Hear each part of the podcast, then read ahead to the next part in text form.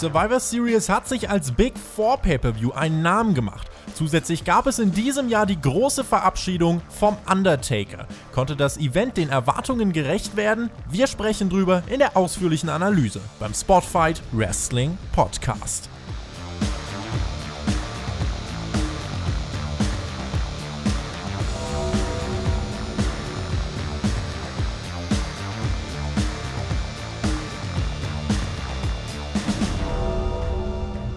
Markenüberlegenheit. Wer konnte sich die sichern? Darum ging es ja bei der Survivor Series 2020. Und nicht nur das, außerdem die große Verabschiedung des Deadman. Der Undertaker sagt nach 30 Jahren so ziemlich auf den Tag genau Rest in Peace. Und wir schauen mal, was sich bei dieser Großveranstaltung sonst noch so getan hat. Wir besprechen alle Ereignisse, Ergebnisse und Entwicklungen hier beim Spotfight Wrestling Podcast. Mein Name ist Tobias Enke. Schön, dass ihr dabei seid. Entweder live hier am Montagmorgen um 4.35 Uhr oder dann ähm, ja irgendwann später im Laufe der Woche auf Spotify, iTunes, wo auch immer. Freuen uns, dass ihr euch für die Marke Spotfight entschieden habt. Äh, und die Marke, die euch hier durch diesen Podcast begleitet, die heißt 5-Sterne-Toaster. Denn der Chris ist bei mir. Wunderschönen guten Morgen. Einen wunderschönen guten Morgen auch von mir. Ja, hallo Tobi, hallo an alle Zuhörer, Zuschauer, wie auch immer ihr das regelt. Und natürlich auch an den Live-Chat. Wir lesen gerne eure Kommentare zu diesem Event. Also schreibt schon mal ordentlich rein. Und ansonsten natürlich auch an alle, die später zuhören. Lass uns starten, Tobi. Lass uns herausfinden, wer sind denn die Besten der Besten? Denn es war wieder die Tagline für dieses Event. Das muss man natürlich direkt erwähnen. Let's go. Wir sind in jedem Fall die Wachsten der Wachsten. In der Tat, äh, wir wären jetzt zu dritt gewesen.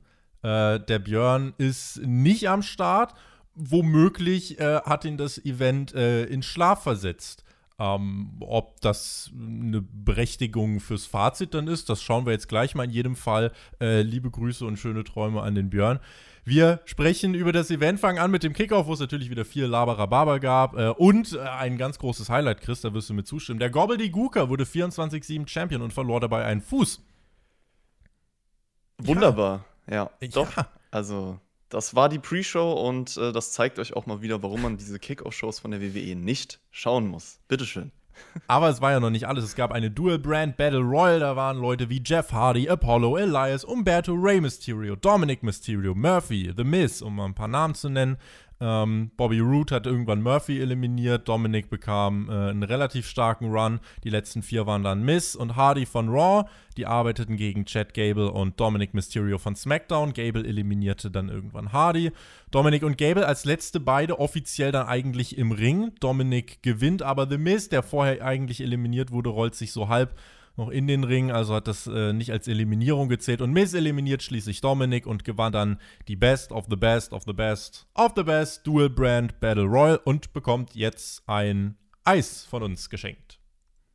Ja, das ist die erste Frage, die ich äh, stellen würde, also an jeden, der das weiß. Zählt dieses Match denn überhaupt für die Wertung? Beziehungsweise anders gefragt, gibt es überhaupt eine Wertung? Also sprechen wir bei dieser Show von Raw gegen SmackDown? Also da bin ich vorher von ausgegangen, aber jetzt so im Nachhinein, ganz ehrlich, eigentlich ging es ja um nichts, oder? Also wir haben ja nicht mal den Sieger-Brand auserkoren. Es wurde nämlich überhaupt nicht davon gesprochen bei dieser Show. Es gab auch keinen Stand oder so. Insofern, äh, aber wenn wir es chronologisch durchgehen, das war die Pre-Show, wir haben in den letzten Jahren gemerkt, äh, die zählt vielleicht nicht immer. Äh, insofern, nun ja, hier hat sich in jedem Fall jetzt ein Raw-Superstar durchgesetzt.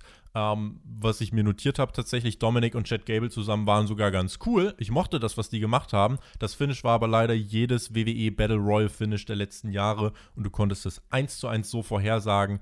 Äh, insofern würde ich sagen, können wir eigentlich weitermachen, ne? Ja, ich fand aber, das war eine überraschend ganz unterhaltsame Battle Royale, ehrlich gesagt, weil so ein paar Leute Spotlight bekommen haben, die das sonst nicht bekommen. Und Chad Gable ist halt einer davon und ich finde, der hat sich hier echt bewiesen. Also, der könnte so, so gut sein. Ich muss auch sagen, Dominic Gable nach dieser Performance, so ein Singles-Match zwischen den beiden würde ich sogar nehmen. Das haben sie geschafft. Und ja, ansonsten, es gibt so ein paar Leute, so ein Big E zum Beispiel, da habe ich nicht gefragt, warum der nicht in dem Match beteiligt ist. Als Mr. Money in the Bank sollte man so ein Match gewinnen, sagen wir es mal so ja, Finish typisch Battle Royal hat man schon oft gesehen. Aber kann man machen als Kickoff-Match. Die Show eröffnet dann mit einem Videopaket Motto, wie wir schon gesagt haben, die Besten der Besten. Es ist die einzige Nacht im Jahr, in der Raw und SmackDown Superstars aufeinandertreffen. Das äh, sagt man uns, nachdem es unter anderem beim letzten Pay-Per-View und in den letzten beiden SmackDown-Ausgaben Matches zwischen Raw und SmackDown Superstars gab. Ähm, gut, man kann jetzt seine Zuschauer für dumm verkaufen, aber das ist dann halt nicht so cool. Und der Undertaker sollte heute auch verabschiedet werden, also lasst uns äh, auf diese Main Show schauen. Der Opener war dann direkt das Survivor Series Match der Männer. AJ Styles kam heraus, hielt eine Promo, wurde dann von Riddle unterbrochen. Es fühlte sich so ein bisschen an wie der Anfang von einer Raw-Ausgabe. Keith Lee kam dann zum Ring, hat einen neuen Theme-Song. Chris, das ist oh, doch ein erster Punkt, den wir doch mal mit einem Daumen nach oben belohnen können. Ja, auf jeden Fall. Also haben wir ja schon oft gesagt, so das muss passieren. Ich muss mir diesen Song natürlich nochmal anhören, um jetzt wirklich sagen zu können, ja Mann, der ist geil. Oder ich weiß nicht, ob man den vergleichen kann mit seinem alten NXT. Äh, Theme oder so, aber es ist auf jeden Fall ein Schritt in die absolut richtige Richtung. Ich glaube, der passt zu ihm und das ist auch, glaube ich, meine Art von Musik. Ne? Also hat sich cool angehört. Wenn ihr wissen wollt, was der Chris gern für Musik hört, patreon.com slash spotfight Podcast. Da erzählt er euch ganz viele tolle Sachen über Musik, unter anderem in der Raw vs. Nitro Review. Keith Lee hat neue Musik, die in jedem Fall besser ist als das, was er davor hatte. Das war nämlich generischer Nonsens. Braun Strowman und Sheamus kamen auch noch heraus. Damit war Team Raw komplett. Team SmackDown, da ging alles ein bisschen schneller. Die Entrances von Kevin Owens, Jey Uso, Otis, Seth Rollins und Baron Corbin. Ich finde aber, die Card-Position sagt trotzdem durchaus was über den Stellenwert des Matches, was ja ursprünglich mal der Anlass überhaupt für diese Veranstaltung war. Ist ja immer noch ein Big Four Pay-per-View. Ja, ich habe mir notiert, dass es äh, der Opener gemacht wurde. Ich dachte halt, okay, dieses Match wird ähnlich wie letztes Jahr oder auch die Jahre davor halt mindestens eine halbe Stunde gehen und es war im Endeffekt deutlich kürzer, als ich gedacht habe. Und ähm, ich dachte halt so, okay, Opener, vielleicht will man diese hohe Aufmerk Aufmerksamkeitsspanne, die ja Leute haben, nutzen und das hier direkt dann einsetzen. Aber im Endeffekt äh, würde ich dir zustimmen, dass man das dann eher so umgesetzt hat, weil man halt sich dachte, okay, es ist halt nicht so relevant.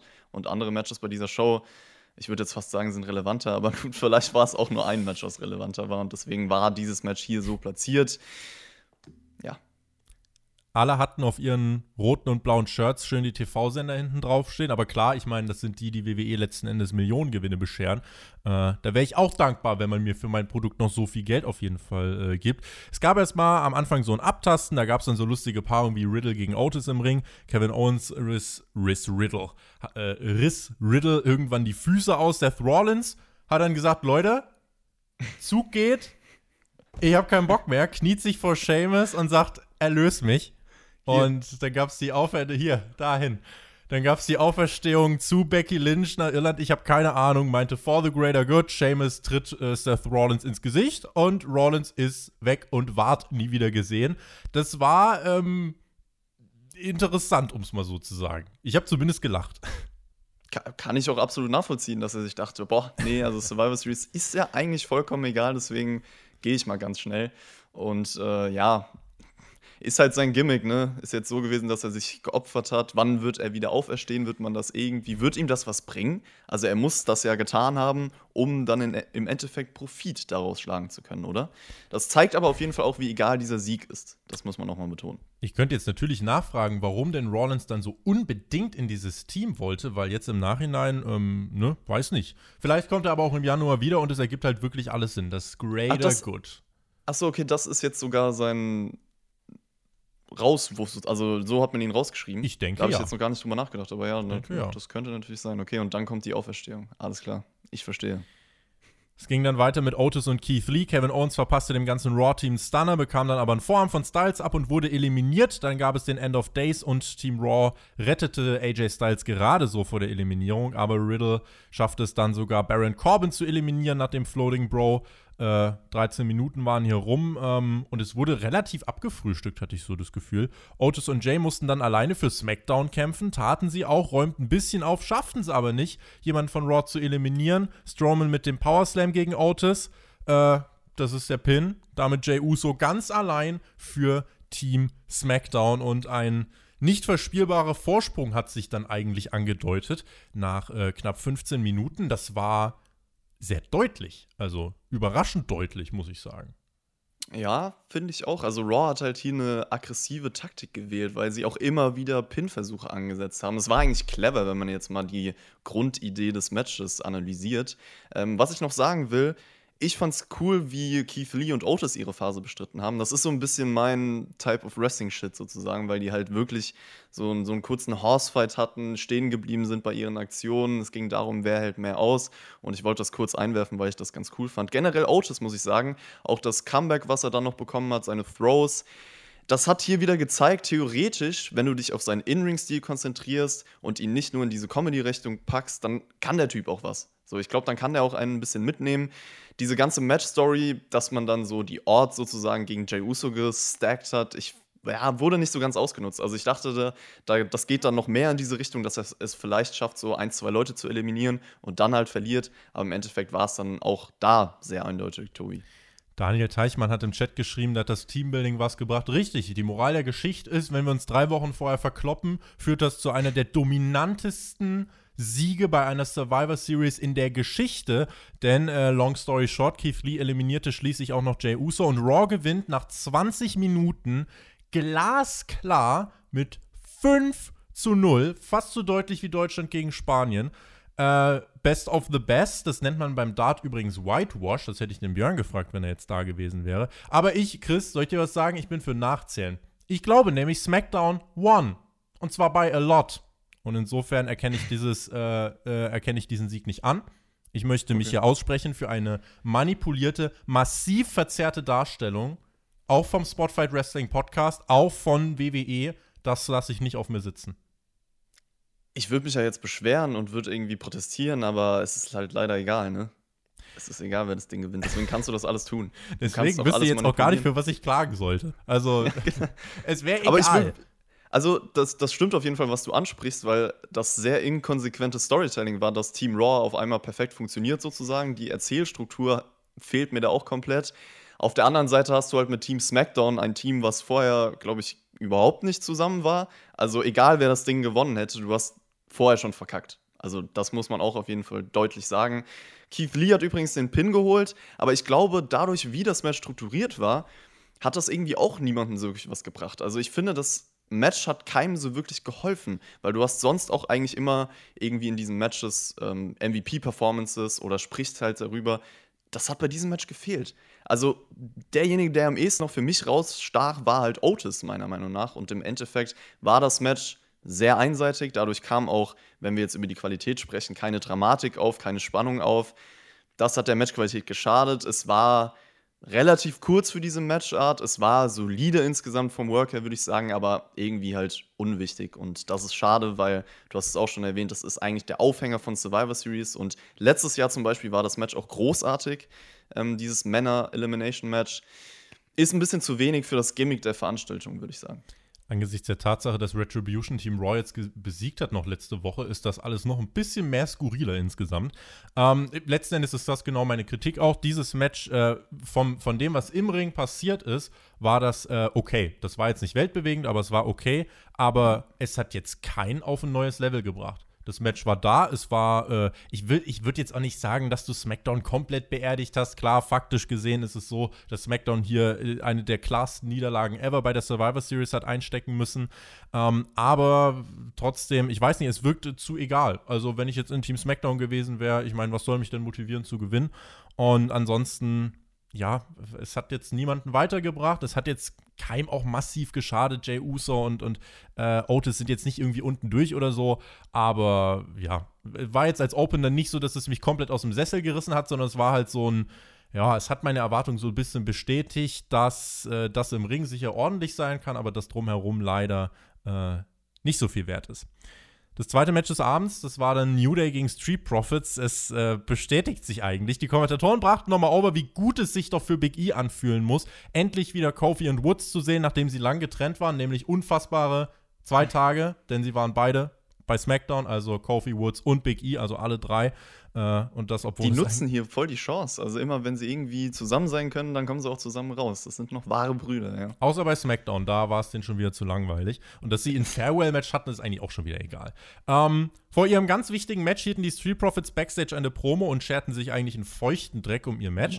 Tanzten und haben gesungen. Ich kann leider nicht Beatboxen. Aber Gebeatbox haben sie auch. Haben getanzt, gesungen und sich über den Undertaker gefreut und noch mehr gesungen. Das sind zwei richtig hippe Jungs, Chris. Zwei richtig hippe Jungs. New Day im Ring hat dann auch getanzt. Äh, das fand äh, jeder lustig. Die Stimmung war richtig gut. Die Street Profits, das sind doch die Details, über die wir reden können, hatten blaue Becher. Leute, wie geil ist das? Das sind wir gute Laune verbreiten, Chris. Hype ja, mal rein. also der ist super, finde ich toll. Ähm, ja. Theme von Street Profits immer noch super. Der, über den Rest will ich nicht sprechen. Schade. Leute, ich hab's versucht.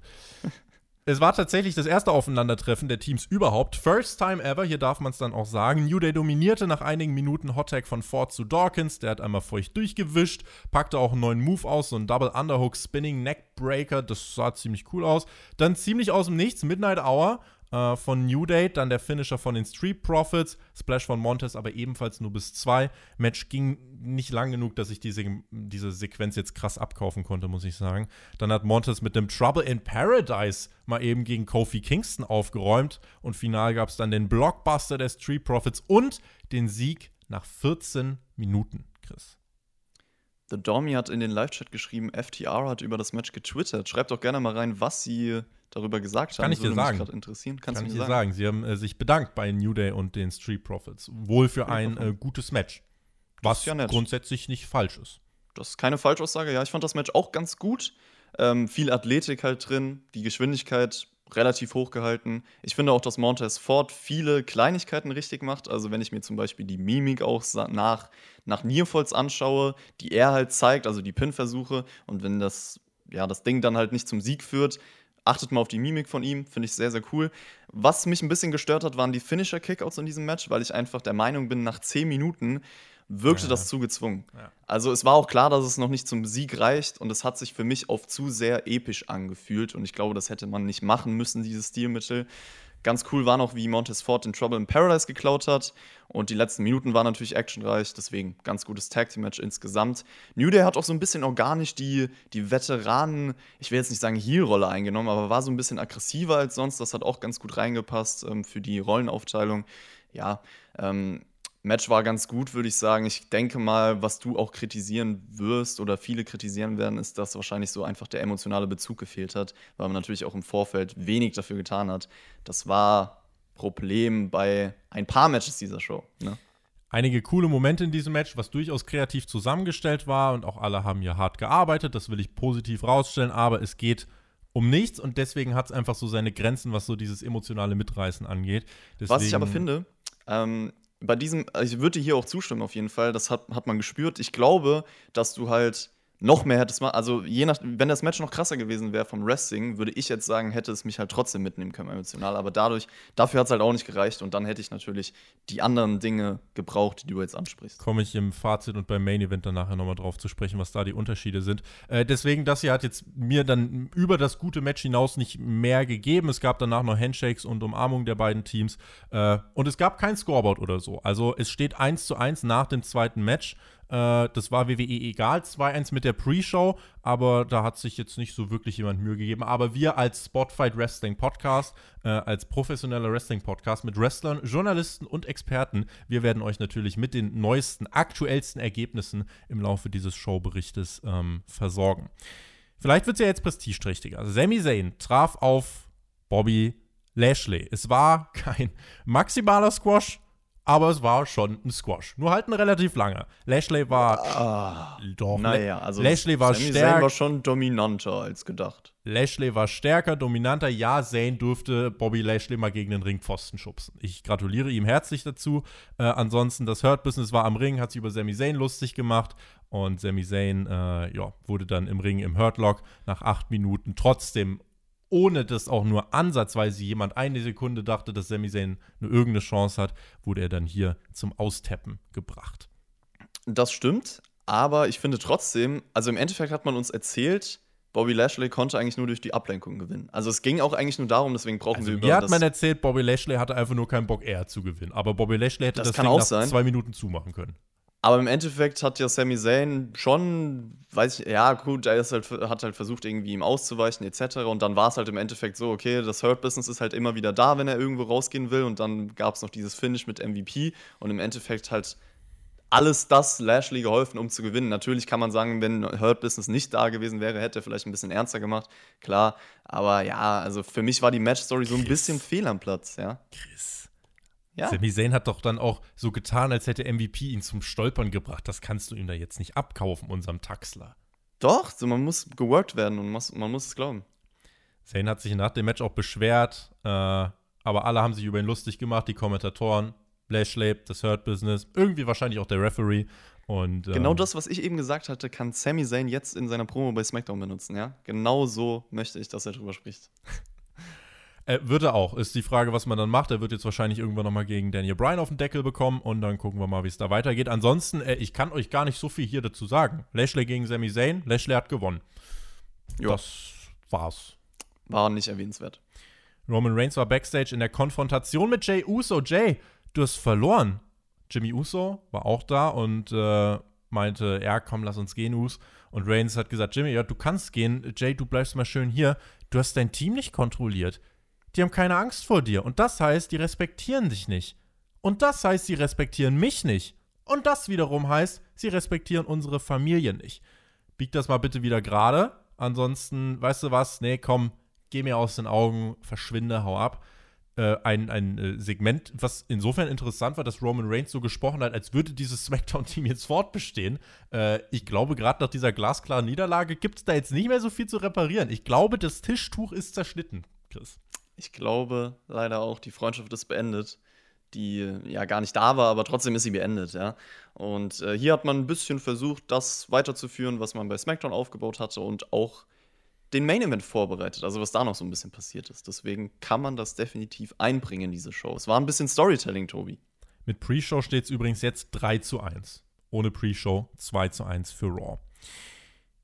Zwischenfazit bis hierhin, die Show fühlte sich nicht so an, als wäre sehr viel Liebe fürs Detail hier reingeflossen, als wäre hier viel Leidenschaft reingeflossen. Äh, es war noch nichts dabei von all dem, was wir euch erzählt haben, was man gesehen haben muss. Äh, ich würde behaupten, in einer Solo-Review wären wir hier, glaube ich, in fünf Minuten ganz gut durchgekommen. Hätte man machen können, definitiv, ja. Also, wenn man wollte, hätte man das Ding auch in der Minute schon durchmachen können. wenn man es gewollt hätte. Also, Big Time Feeling leider bisher Fehlanzeige. Es ging dann weiter mit Asuka gegen Sasha Banks. Eine epische Rivalität. So bezeichnete man es bei SmackDown. Für episch fehlt sowohl das E als auch das Pisch, denn es war nur eine Rivalität. Mehr leider nicht. Äh, wresteln können aber beide zwei Top-Performer äh, oder die oder eine der äh, zwei der besten Performerinnen bei WWE in diesem Match kreative Spots im Ring, außerhalb des Rings. Es war auch sehr ausgeglichen und es gab Nearfalls für beide und es war wirklich äh, relativ schnell klar, okay, das ist das beste Wrestling-Match bisher an diesem Abend.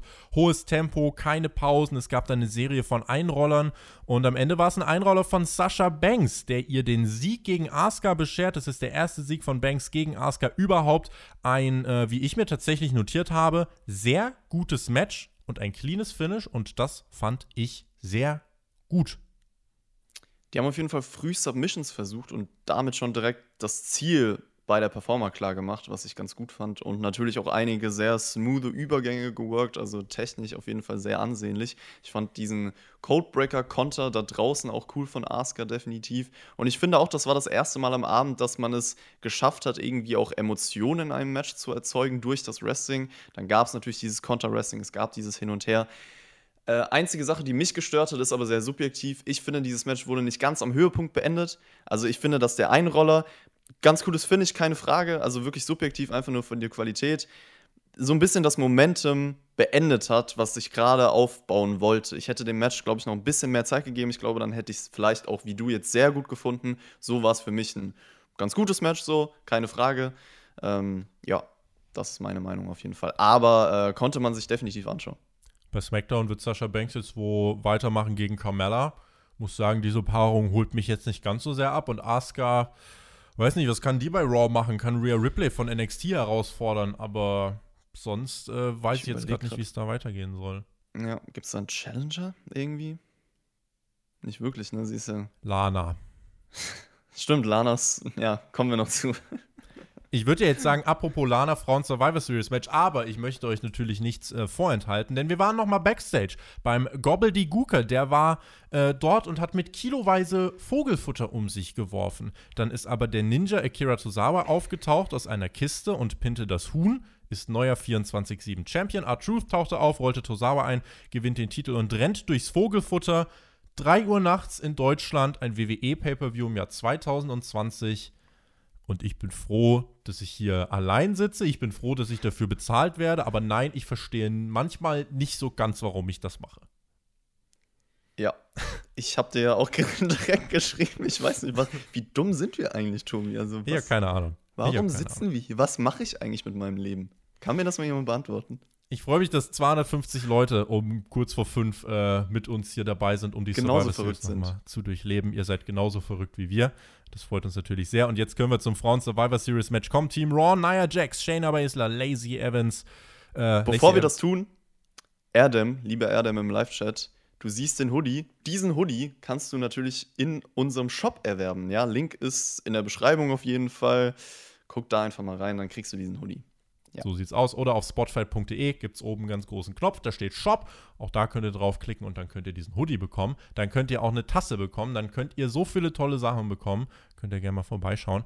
Frauen Survivor Series Match. Naja, Jax, Shayna Baszler, Lacey Evans, Peyton Royce und Lana gegen Bailey, Bianca Belair, Natalia, Liv Morgan und Ruby Riot. Team Raw hat Lana ausschließen wollen. Das war zumindest der, das Ziel im Voraus. Team SmackDown, die hatten sich alle soweit lieb.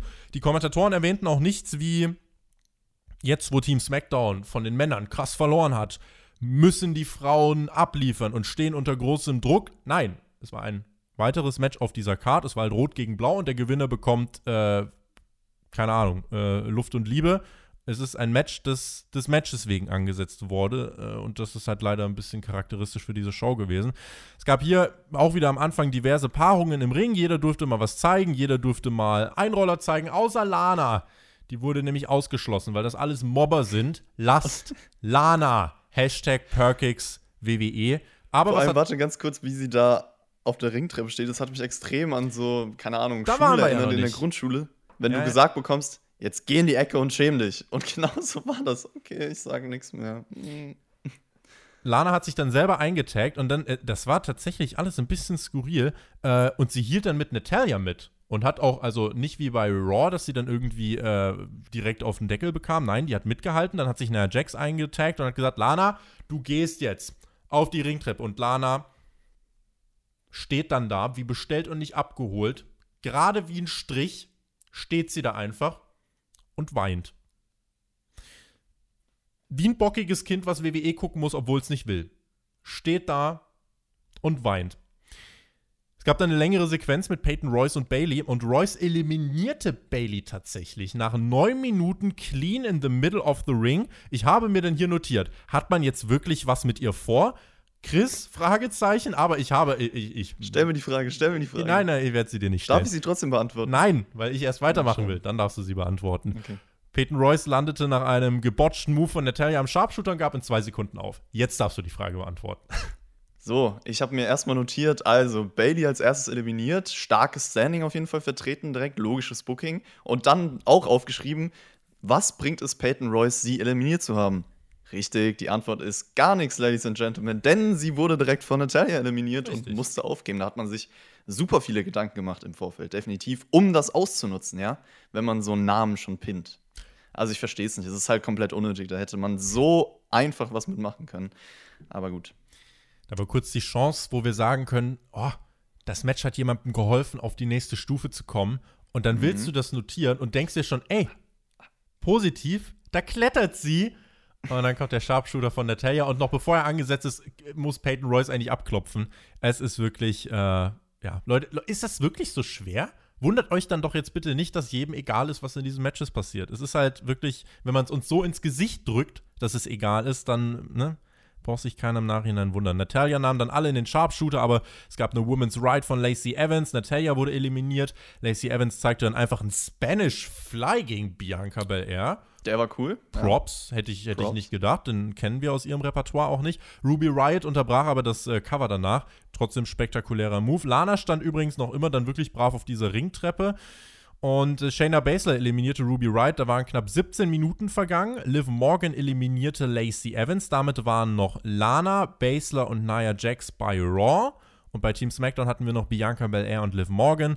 Dann eliminiert Nia Jax Liv Morgan und Bianca Belair. Sie ist alleine in einer 3 gegen 1 Situation. Chris, das ist ja beinahe aussichtslos. Beinahe. Und dann, ja, dann gab es eine Phase mit Bianca Belair und Shayna Baszler, die ich sehr, sehr nice fand. Besonders diesen Karafuda-Klatsch. Also äh, Bianca Belair hat so eine Springboard, wie nennt man das? Also hat sich halt ins Seil geworfen, wollte dann eine Aktion zeigen und wurde abgefangen im Sprung von Shayna Baszler in den Karafuda-Klatsch. Das war auch ein kleines Highlight in diesem Match. Und generell muss ich auch gestehen, Tobi, ich habe mir hier wieder aufgeschrieben, das Showing von Bianca Belair richtig gut gewesen, so wie sie sich zurückkämpft. Ich habe es gefeiert und ich kam dann auch in das Match rein, weil ich finde, die ersten Minuten hat sich das so ein bisschen gezogen und es gab auch komische Dinge und ich würde es auf jeden Fall kritisieren. Dann gab es diese Phase mit Bel Air, mit Shayna Baszler, diese Story, wie sie sich zurückkämpft, die ich dann gut fand. Und dann sag uns bitte, was passiert ist. Weil, und, und dann kam das Finish, mein hm. Lieber. Und dann kam das Finish. Also, ich habe mir es ebenfalls so notiert, dass Bel Air und äh, Baszler coole Sequenzen hatten. Dann irgendwann äh, landete Bianca Belair doch im Carry Fooder Clutch und wurde bewusstlos, aber fiel in die Seile. Dann wurde Shayna Baszler kurzerhand als der dümmste Mensch auf dieser Welt inszeniert. Dümmer geht's eigentlich nicht, denn sie sieht, ihre Gegnerin ist bewusstlos, hängt in den Seilen. Anstatt zu sagen, okay, ich ziehe sie weg und pinne die bewusstlose Gegnerin, sagt sich Shayna Baszler, nö, ich halte den Griff einfach, bis der Referee bis 5 zählt und lass mich disqualifizieren. Weil everything can happen in the WWE. Dann prügelten sich Nia Jax und Bianca Belair außerhalb des Rings und der Referee zählte 8, 9, 10 und der Referee sagte, okay, Bianca Belair, Nia Jax, ihr seid raus. Und Lana steht auf der Ringtreppe und wird als Lone Survivor bzw. Soul Survivor angekündigt. Und das wurde als Lanas großer Triumph äh, verkauft. Sie gewinnt das Match, indem sie 90% der Zeit auf der Ringtreppe steht. WWE will Lana nicht mal einen Pin oder irgendwas geben, also beendet man den Co-Main-Event dieser Show nach 23,5 Minuten mit einem Double Countout. Ja, alles ist besser, als dass Lana hier wirklich Bianca Belair pinnt, aber nein, wie uninspiriert kann man eigentlich sein und wie sehr kann man einem Fan ins Gesicht sagen, Leute, uns ist das Finish doch auch scheißegal. Wir haben doch auch keine Ahnung, was der ganze Kram hier soll. Denn was ist denn das für eine Erzählung? Lana, wie soll ich denn jetzt als Fan hinter Lana stehen? Wie soll ich sie denn anfeuern, wenn sie nichts gemacht hat? Wenn die Heels jetzt in den nächsten Wochen sagen, Lana, du hast nichts gemacht, um dieses Match zu gewinnen, dann haben sie recht. Dann haben sie halt recht. Und wenn die Heels recht haben, ist nie so gut. Insofern äh, ein, ein absolutes Quatsch-Finish. Ja, du kannst Lana den Sieg geben, wenn du es unbedingt machen willst. Das hat sich angedeutet. Aber also von 100 Wegen, die du dir ausdenken kannst, findet WWE den 101. und bescheuertsten von allen. Das war leider, ähm, das war ein Quark-Finish. Ja, für mich auch absolut bescheuert, das Finish, weil ich auch der Meinung bin, die ganze Match-Story, die du versucht hast mit Bianca Belair aufzubauen, war umsonst dadurch. Also all, all das Momentum, was du irgendwie dadurch genommen hast, zack, weggeworfen. Wirklich, weil du hast es erwähnt, Lana hat nichts getan, um dieses Match zu gewinnen, um dieses wichtige Match zu gewinnen. Dadurch ist das Match irgendwie eine Farce gewesen. Man wollte eigentlich nur den Witz mit Lana haben, sozusagen. Darum ging es. Und das ist ein Fakt, der meiner Meinung nach sehr, sehr traurig ist. Ja. Ich finde, dass alle dumm aussehen. Lana als Siegerin sieht trotzdem dumm aus. Bianca Belair sieht dumm aus durch, durch dieses Count-Out-Finish. Nia Jax sieht dumm aus. Niemand geht over. Booking tut weh. Ein Match wurde da, da also die Qualität, der hat es auch noch geschadet durch dieses Finish. Also wirklich alles, was man irgendwie schlecht machen kann, hat man durch dieses Finish schlecht gemacht. Deswegen, ja. Und was ich auch noch erwähnen möchte, Tobi, Team SmackDown, die Frauenseite, das war ja eigentlich im Vorfeld das einzige Team, was sich verstanden hat, ne? Und Correct. die haben verloren. Also es bringt nichts, wenn du dich als Team gut verstehst. Das oh. ist die Message des heutigen Abends. Und es ist eigentlich auch scheißegal, wer Captain ist. Es ist eigentlich alles total egal. Juckt eigentlich auch keinen. Dieses Survivor Series Match der Frauen übrigens, wenn wir es schon mit den Männern vergleichen, ging auch drei Minuten länger als das, äh, ging auch drei Minuten länger als das der Männer. Ähm, sich das Match aber, wie gesagt, so lang zu geben für einen Double Countout ist dann schon dezent äh, frustrierend. Ja, es hatte seine Momente, Peyton und Bianca Belair bekamen Spotlight, aber du hast es halt gekillt. Indem du halt danach Sachen gebracht hast, die dir gesagt haben, eigentlich ist das alles, eigentlich juckt das sowieso niemanden, was hier passiert. Äh, und wie gesagt, Lana bringt es nichts, ein Match zu gewinnen, indem sie auf einer Ringtreppe steht. Und äh, wer das vorgeschlagen hat und wo dann zehn Leute gesagt haben, ja, das ist das Finish, mit dem wir diese Storyline ideal vorantreiben können. Äh, Leute, was ist das für ein Payoff? Lasst es bitte einfach. Raw hat hiermit übrigens, wenn wir die Pre-Show mitnehmen, die Survivor Series gewonnen. Hätte der Kickoff gezählt, das erwähnte übrigens kein Mensch. Also es gab, wie gesagt, auch noch immer kein ja. Scoreboard und es war auch eigentlich egal. Aber danach hat es ja auch niemand erwähnt. Also hm. selbst nach dem letzten, also ich meine, McIntyre Reigns war vorbei und da kein Wort. Also das ist wirklich auch so bezeichnend einfach für diese Show. Das ist traurig. Roman Reigns gegen Drew McIntyre. Große Entrances für beides. Staredown vor dem Match. Beide haben ihre Titel präsentiert. Reigns mit einem goldenen Handschuh. Das war ein nettes Detail, wie ich fand. Da, ich will noch eine Sache sagen. Das mhm. ist mir auch aufgefallen. Das habe ich mir notiert. Das war das einzige Match bei dieser Show mit einem Videopaket auch, oder? Was wir selten sehen, weil sonst hat man ja immer für die meisten Matches Videopakete. Aber bei dieser Show dachte man sich halt, es gibt nichts zu zeigen im Vorfeld. Und äh, da wusste man schon, jetzt kommen wir zu dem relevanten Match der Show. Ja. Das war in der Tat so. Ich bin aber froh, dass es nicht viele Videopakete gab, denn die Show war mit äh, dreieinhalb Stunden schon insgesamt relativ lang. Das Match selber. Sehr ruhige Anfangsphase. Ich habe es im Voraus schon gesagt, es ist die größte Paarung, die WWE aktuell auf die Beine stellen kann. Es hatte erstmal Grappling-Phasen, dann wurde ein bisschen gepostet, Shoulder-Blocks, so ein typischer ruhiger Main-Event-Anfang. Reigns dann mit einigen Heal-Taktiken, auch mit seiner arroganten Art und Weise, aber so leicht war es dann gar nicht gegen Drew. Dann kam das Comeback von Drew nach den ungefähr ersten sieben, acht Minuten. Die ersten größeren Spots kamen Nearfalls für McIntyre nach dem Future Shock DDT, Roman Reigns mit dem Superman Punch und dann wurde es wirklich zu diesem Heavyweight Clash, der äh, ja schon so ein bisschen prophezeit worden ist. McIntyre kontert einen Spear in den Kimura Lock, Reigns gibt aber natürlich nicht auf. Dann schmissen sie sich durchs Kommentatorenpult, Reigns dann auch mit dem Spear gegen McIntyre durch die Barrikade im Ring das Cover, aber Kickout von McIntyre, noch ein Spear hinterher, wieder Kickout von McIntyre. Und zu diesem Zeitpunkt war klar, McIntyre wird hier beschützt auf alles Mögliche, komme was wolle. Der musste hier mega stark aussehen und das ist übrigens ein Zeichen, dass äh, der Typ auch in Zukunft äh, sich definitiv im Main Event halten wird. Dann kam Sports Entertainment, denn Roman Reigns bekam den Claymore-Kick ab, äh, aber riss den Referee mit zu Boden. Dann kam Jay Uso heraus, griff ein, Drew schubste ihn aber weg. Reigns mit dem Low Blow, Jay mit dem Superkick, dann noch Superman Punch von Reigns, Guillotine Choke, ein neuer Ref war da. McIntyre gab aber immer noch nicht auf, sondern fiel einfach zu Boden und der Referee beendete das Match, weil äh, McIntyre regungslos war. Ähm, ich könnte jetzt natürlich sagen, boah, WWE, Fuck Finish, bla bla. Ich ziehe hier raus, dass Drew McIntyre um alles, was äh, es auf dieser Welt gibt, beschützt werden sollte. Und das rechne ich WWE an. Das hat diese Ansetzung nur mal an sich gehabt, dass äh, irgendwas passieren musste mit dem Finish. Ähm, ich konnte mit diesem Weg noch leben. Das war jetzt nicht so ein brutaler Abfuck, wie wir es sonst schon mal gesehen haben. Insofern überwiegt bei mir die Freude über ein wrestlerisch wirklich starkes Match. Das Finish, Leute, wie groß ist die Wahrscheinlichkeit, dass es bei WWE ein cleanes Finish gibt in so einer Situation? Insofern, meine Erwartungshaltung war dahingehend jetzt nicht allzu hoch. Das ist übrigens schade, dass äh, man das schon erwartet, aber das ist nur so nebenbei ein Fakt.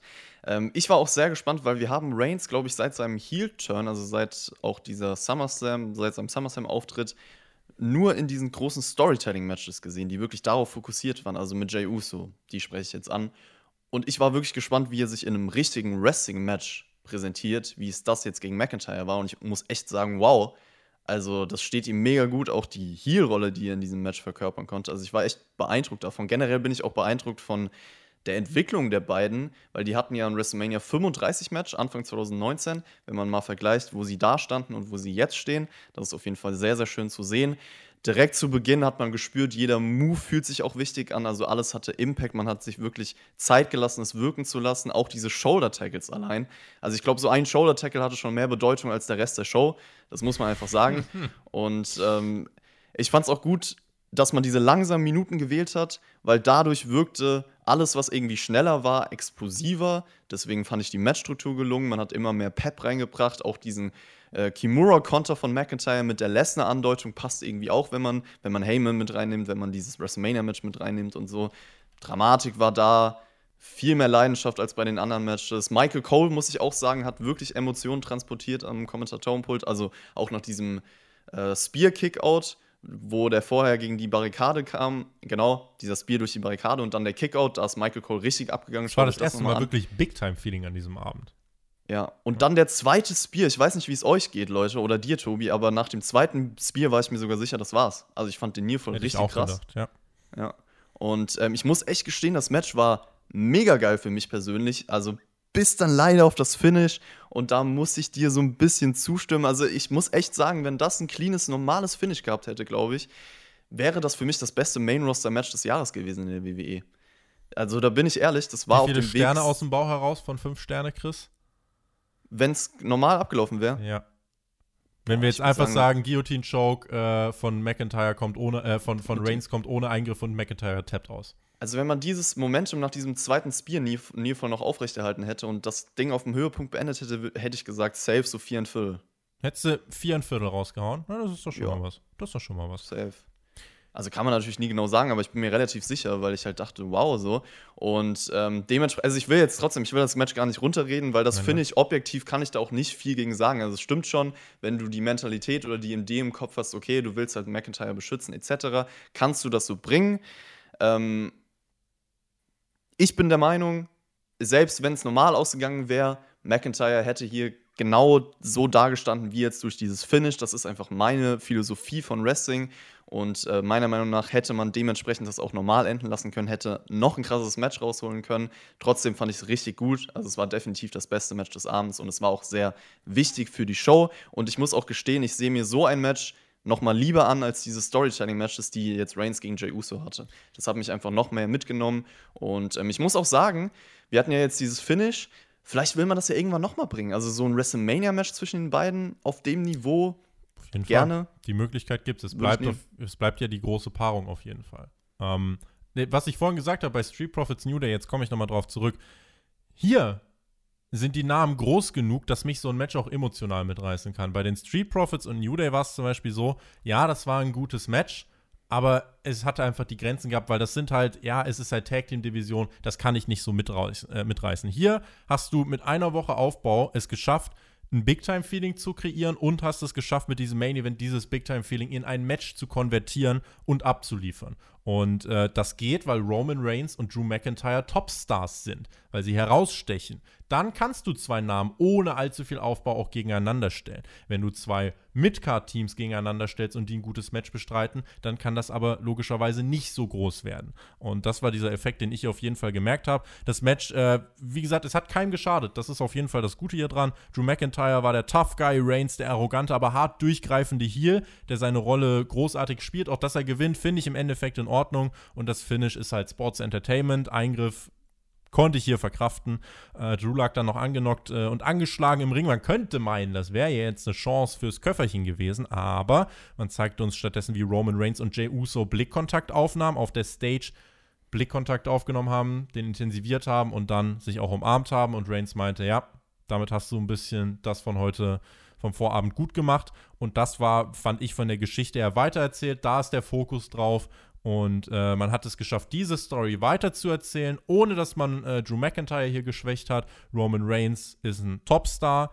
Und ähm, insofern, ja, Daumen hoch insgesamt für diesen Main Event von meiner Seite aus.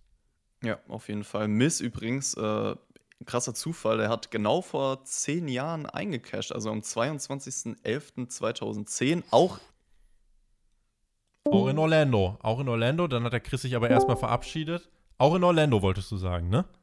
Auch in Orlando wäre der gleiche Ort gewesen. Wir haben diese Card ziemlich abgefrühstückt, denn wir haben ein bisschen mehr als 40 Minuten über diese Show gesprochen. Bisher. Das ist länger, als ich erwartet habe, Tobi. Das ist Muss man ja, ganz ehrlich sagen. das letzte Segment dieser Show ging auch länger, als ich erwartet habe. Das ging nämlich über eine halbe Stunde. Das Farewell des Undertakers. Uns wurden einige Legenden vorgestellt. Shane McMahon kam heraus, Big Show, JBL, Jeff Hardy, Mick Foley, der Godfather, Henry und Phineas Godwin, Savio Vega, Rikishi, Kevin Nash, Booker T, Shawn Michaels, Ric Flair, Triple H, Kane. Und dann erklärten uns die Kommentatoren noch zu jedem äh, ein bisschen die Verbindung zum Undertaker. Und ich dachte mir ziemlich smart, so viele alte Menschen in einer Pandemie dicht an dicht in einen Wrestlingring zu stellen, vor allem, wenn sie rauskommen und zwei Minuten später weg sind und nie wieder gesehen worden sind. What? Das habe ich. Ich weiß auch nicht, warum sie auf einmal weg waren. Ich dachte, okay, Vince steht im Ring, vielleicht stehen sie noch auf der Stage, wie man das häufiger mal macht, aber die waren ja einfach. Warum sind die überhaupt rausgekommen? Also, ja, keine Ahnung. Ich äh, grenze übrigens dieses Undertaker-Segment jetzt ehrlicherweise auch so ein bisschen von dieser Show ab, weil das war jetzt einfach nur, also das war jetzt nicht irgendwie äh, was, was jetzt äh, qualitativ so krass bewertet werden kann, sondern hier war es jetzt wirklich einfach Undertaker und äh, nochmal ihn ein bisschen huldigen. Es gab ein Videopaket zum Taker und dann stand Vince McMahon im Ring und meinte, dieser Mann hat alles durchgestanden, alles erlebt, ein weltweites Publikum über Jahrzehnte unterhalten. Heute steht das Ende einer Ära an. Wir sagen auf Wiedersehen. Die Legacy des Takers wird für immer leben und hier ist er, der Deadman, The Phenom der Undertaker. Und dann ertönt. Wie Vince McMahon Undertaker ausgesprochen hat, war ein Highlight, ja. Also wirklich komplett mit der Rauch. Undertaker! Ja, Vince sah auch nicht mehr ganz so fit aus, aber das ist mit 75, äh, ähm, ja, kann man ihm jetzt nicht übel nehmen. Es ertönte eine 8-Bit-Version des Undertaker-Themes, dann der Gong, Flammen schlagen empor und da stand er dann. Bekam einen epischen Entrance, so episch wie er halt ohne Fans sein kann, ist halt trotzdem, ne, alles so skurril in diesem Jahr. Der Undertaker sucht sich jahrelang den perfekten Zeitpunkt. Wann kann er zurücktreten? Und jetzt wählt er 2020 ein Jahr, in dem kein Fan anwesend sein darf und er in einer leeren Halle sein äh, Retirement bzw. Sein, seinen Abschied feiern muss. Das war, äh, das war durchaus skurril. Es waren 20, 25 Minuten dann vorbei. Der Taker nahm sich ein Mikrofon und hat gesagt: 30 Jahre lang stieg ich in den Ring und habe alle geschlagen. Und nun hat meine letzte Stunde geschlagen. Meine Zeit ist gekommen. Es ist Zeit, um den Undertaker in Frieden ruhen zu lassen. Es gibt dann die Undertaker-Pose, ein Hologramm von Paul Bearer. Da hatte ich tatsächlich die meiste Gänsehaut in diesem Segment, weil das war tatsächlich nochmal krass. Und dann ertönte der Gong noch einige Male, die Musik spielte. Äh, der Undertaker begab sich wieder aus dem Ring, ging äh, backstage. Das hat sich halt alles extrem lang gezogen, aber ich, also kann man jetzt nicht irgendwie aus dem Wrestling-Standpunkt bewerten. Das war einfach, ich habe hier gesessen, habe mir das angeschaut und dann ist man natürlich sentimental geworden, hat so diese ganze Karriere des Undertakers nochmal vor Augen gehabt. Äh, ich habe ihn ja äh, live gesehen, unter anderem bin ich sehr froh, wirklich drüber, äh, in einem Casket-Match gegen CM Punk, damals noch in einer meiner, bei einer meiner ersten Wrestling-Veranstaltungen live in Leipzig noch. Ähm, so, und äh, also ich bin froh, den mal live gesehen zu haben. Und hier sind dann einfach alle Momente nochmal durchgekommen. So, das ist der, den du damals bei DSF gesehen hast, äh, als erstes, als ich zum Beispiel angefangen habe mit Wrestling 2007, 2008. Äh, und das war so, ja, einer, mit dem man halt so viel assoziiert. Absolute Legende und insofern natürlich auch ein emotionales Segment für jeden, der ein Wrestling-Herz hat. Ähm, ob das jetzt, musste das jetzt der Main Event von dieser Show sein, da kann man jetzt drüber streiten. Ich bewerte es jetzt sowieso einfach ein bisschen abgekapselt. Ähm, ja, war, war ein langes Segment, um den Undertaker nochmal zu huldigen. Es gab keine Twists, keine Turns, einfach viel Spotlight für den Deadman. Und äh, es hörte sich dennoch, finde ich, es hörte sich ziemlich final an, oder?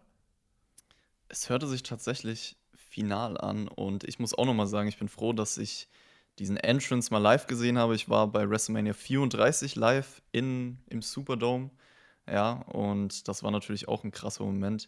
Deswegen bin ich da froh drum. Generell, du hast eigentlich schon alles gesagt. Natürlich fühlt man da mit als Wrestling-Fan, der auch mit dem Undertaker aufgewachsen ist. Wie ich meine, wir sind ja beide gleicher Jahrgang und äh, gleich alt und haben die gleiche Zeit miterlebt und so. Natürlich ist es nochmal eine andere, also Leute, die, die schon älter sind als wir, haben natürlich nochmal eine andere Phase vom Undertaker live miterlebt, aber ich denke, das hat sich so bei jedem von uns irgendwie durchgezogen und der Undertaker ist definitiv eine der ikonischsten Figuren im Wrestling, so deswegen Respekt für alles, was er getan hat. Thank you, Undertaker, definitiv, falls es das wirklich gewesen sein sollte. Und ich muss auch sagen, als er dann wirklich rauskam, seine Worte gesagt hat, dieser letzte Satz von ihm war auch ikonisch definitiv. Da hatte ich dann schon so ein bisschen Gänsehaut. Dann kam das mit dem Hologramm, also da hatten sie mich schon. Trotzdem muss ich leider sagen, es hätte krasser sein können. Also es hat mich jetzt nicht so mitgenommen, wie das sein sollte. Es, hat sich für mich Fans irgendwie.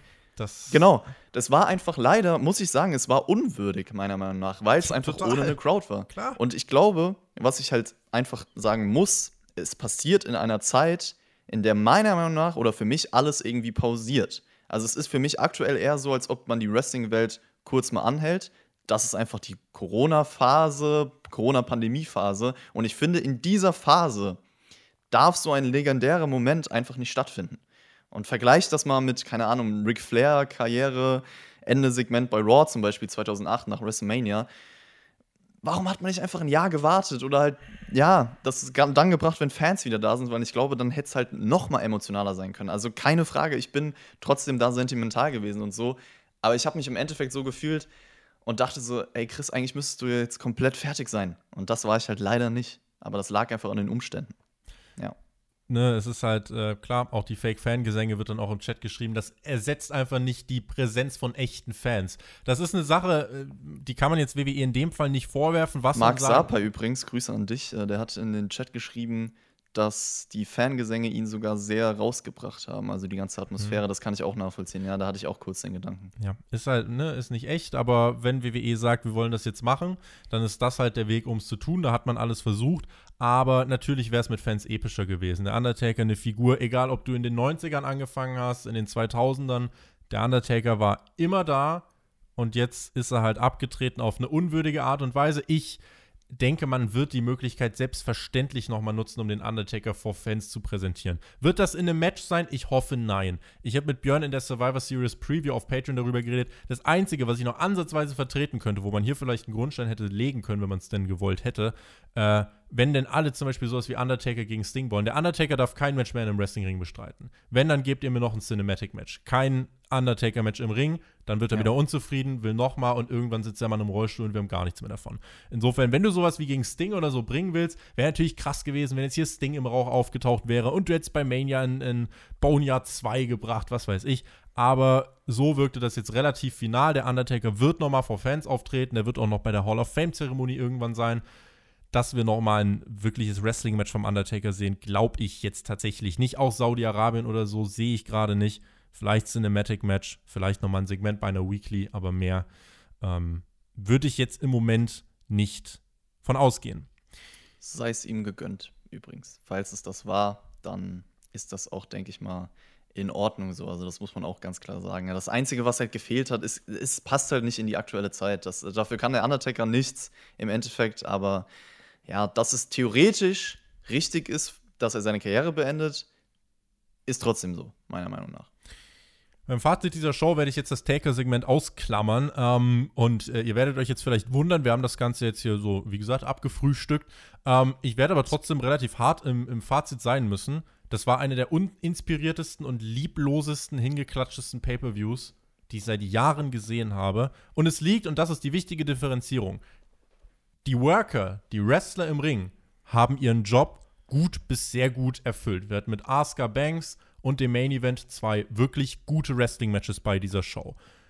Aber der Promoter WWE hat seine Pflicht verfehlt, dieses Event aufzubauen, diesem Event, diesen Matches eine Bedeutung zu geben. Und aus diesem Grund hat sich durch diese ganze Show diese Charakteristik gezogen, es ist eigentlich auch egal. Und dadurch fehlt einfach so dieses Emotionale, warum soll ich drüber nachdenken? Warum soll ich denn Emotionen investieren? Und das hat WWE verfehlt, dafür können die Wrestler nicht so viel. Und das ist die wichtige Unterscheidung, äh, Unterscheidung die ich hier machen will. Äh, so Kleinigkeiten, es gibt kein Scoreboard, das Gimmick Raw, SmackDown, total egal, nicht erwähnt. Letztes Jahr die krasse Storyline, wer kriegt wie viele Punkte und NXT setzt sich am Ende durch. Ein Jahr später, alles egal, kein NXT, kein Punktestand, nichts dergleichen. Und äh, das muss ich kritisieren. Das ist lieblos. Da steckt keine Leidenschaft drin. Dieses Event wurde produziert, weil es halt auf dem Kalender stand. Nicht, um den Fans äh, irgendwie ja, eine tolle Zeit zu bescheren. Und insofern hat es mir äh, im Fazit keinen Spaß gemacht, dieses Event in dieser Nacht zu verfolgen. So klar muss ich jetzt leider sein. Ähm, schreibt gerne eure Punkte in den Chat. Ich werde meine gleich äh, euch nochmal in den Kopf werfen. Vorher natürlich noch äh, das Fazit von Chris. Ja, das Problem bei mir war auch einfach, also meiner Meinung nach hat die Wrestling-Qualität nicht ausgereicht, um mich emotional halt zu catchen. Also die meiste Zeit. Ich nehme jetzt mal Reigns gegen Drew außen vor, weil dieses Match fand ich dann doch richtig gut und das hat mich auch abgeholt. Und das hat für mich die Show nicht gerettet, auf keinen Fall. Aber ja, im Endeffekt vor einer Katastrophe verhindert. So würde ich es eigentlich be bezeichnen. Es war mir halt vorher fast alles egal. Da muss ich dir zustimmen, weil es wirkte alles sehr irrelevant aufgrund der Punkte, die du jetzt schon genannt hast. Da muss ich nicht genau drauf eingehen. Und ähm, Feeling war auf jeden Fall so ein Kritikpunkt, also die ganze Atmosphäre. Ich hätte auch statt dieser Show die meiste Zeit lieber Chiefs gegen Ravens, äh, Chiefs gegen Raiders geschaut. Ja, das ist nämlich, ich glaube, das läuft sogar immer noch. Ist das dieses Baseballspiel da? NFL. Was? Ja, ich hab, vielleicht läuft das ja noch und ich kann das Ende noch sehen, ich weiß es nicht. Ähm, aber dann, wie gesagt, Reigns gegen Drew war zum Glück da. Taker-Segment haben wir, glaube ich, viel zugesagt. Ja, es ist schwierig, das aus einem Blickwinkel, weil es war ja qualitativ jetzt nicht schlecht, das kann man nicht sagen. Also das Event war jetzt in dem Sinne nicht schlecht, aber es hat halt von den anderen Aspekten viel nicht gestimmt und das gehört ja auch in der Gesamtwertung dazu. Also Gesamteindruck würde ich auch eher sagen, nee, ich hatte keinen Spaß bei dieser Show. Was gibst du denn für Punkte, Tobi, wenn du das spontan könntest? Das ist schwierig. Als Mal. Show an und für sich betrachtet ohne jetzt äh, das zu bewerten, Aufbau, bla und so weiter, sondern nur das Event selber, wäre ich wahrscheinlich bei 5,5 gewesen, vielleicht sogar 6, weil wie gesagt, das Wrestling war jetzt nicht verkehrt. Ähm, 5,5 bis 6, da aber wirklich dieses Uninspirierte hier war und mich wirklich sehr geärgert hat, weil es ist so leicht, dieser Series irgendwas zu gehen. Der Gewinner-Brand stellt den WrestleMania Main Event, der Gewinner-Brand stellt die Nummer 30 im Royal Rumble. Irgendwas. Aber nein, du klatschst es lieblos hin und äh, das mag ich nicht. Ich mag es nicht, wenn du denkst, ja, die Fans schalten ein, weil die schalten halt ein. Das sind unsere Schafe, die laufen uns hinterher. Äh, das finde ich, wenn du so deine Fans bewertest, ähm, finde ich nicht cool. Deswegen, ich habe gerade ein bisschen geschaut, die Punkte im Chat: 5 von 10, 3 von 10, 4 von 10. Werde mich wohl bei 4,5 oder 5 jetzt einpendeln. Ich muss halt auf jeden Fall was abziehen. Ich glaube, 4,5 bis 5 äh, ist dann so ungefähr meine Range, in der ich mich bewegen werde. Ich möchte mal mehr geben als du, deswegen gebe ich auf jeden Fall 5, ja, mindestens. Wenn du 5 gibst, gebe ich 5,5. Nee, Spaß. Aber ich, ich bin wirklich so bei 5 bis 5,5. Ähm, ich glaube, wir sind uns relativ einig ja. und ähm, ja, deswegen passt das schon so. Ich überlege gerade, es gibt aber niemanden, der jetzt irgendwie mehr als 5 gegeben hat, ne? Ja, passt. So 5 von 10 ist, glaube ich, so der Durchschnitt von den meisten. Nico, der Domi. Ja, 0 von 10, gut. Ja, gut, das ist vielleicht ein bisschen äh, sehr pessimistisch. 2017, hallo. Ähm, Leute, schreibt uns gerne eure Meinung zu diesem Event in die Kommentare. Wir äh, haben versucht, es trotzdem so professionell wie möglich für euch einzuordnen, hier um 5.30 Uhr. Und ähm, entlassen euch jetzt in die Woche. Am 20. Dezember ist TLC, die letzte Großveranstaltung in diesem Jahr. Da werden wir euch natürlich bis dahin begleiten. Dieser Hoodie, den bekommt ihr im Spotfight Shop. Link in der Beschreibung oder auf spotfight.de. Wenn ihr uns supporten wollt, patreon.com slash spotfightpodcast und natürlich könnt ihr diese Show auch bewerten und zwar auf www.spotfight.de. Dort gibt es die Abstimmung, wo ihr euren Vote abgeben könnt. Wie fandet ihr diese Show?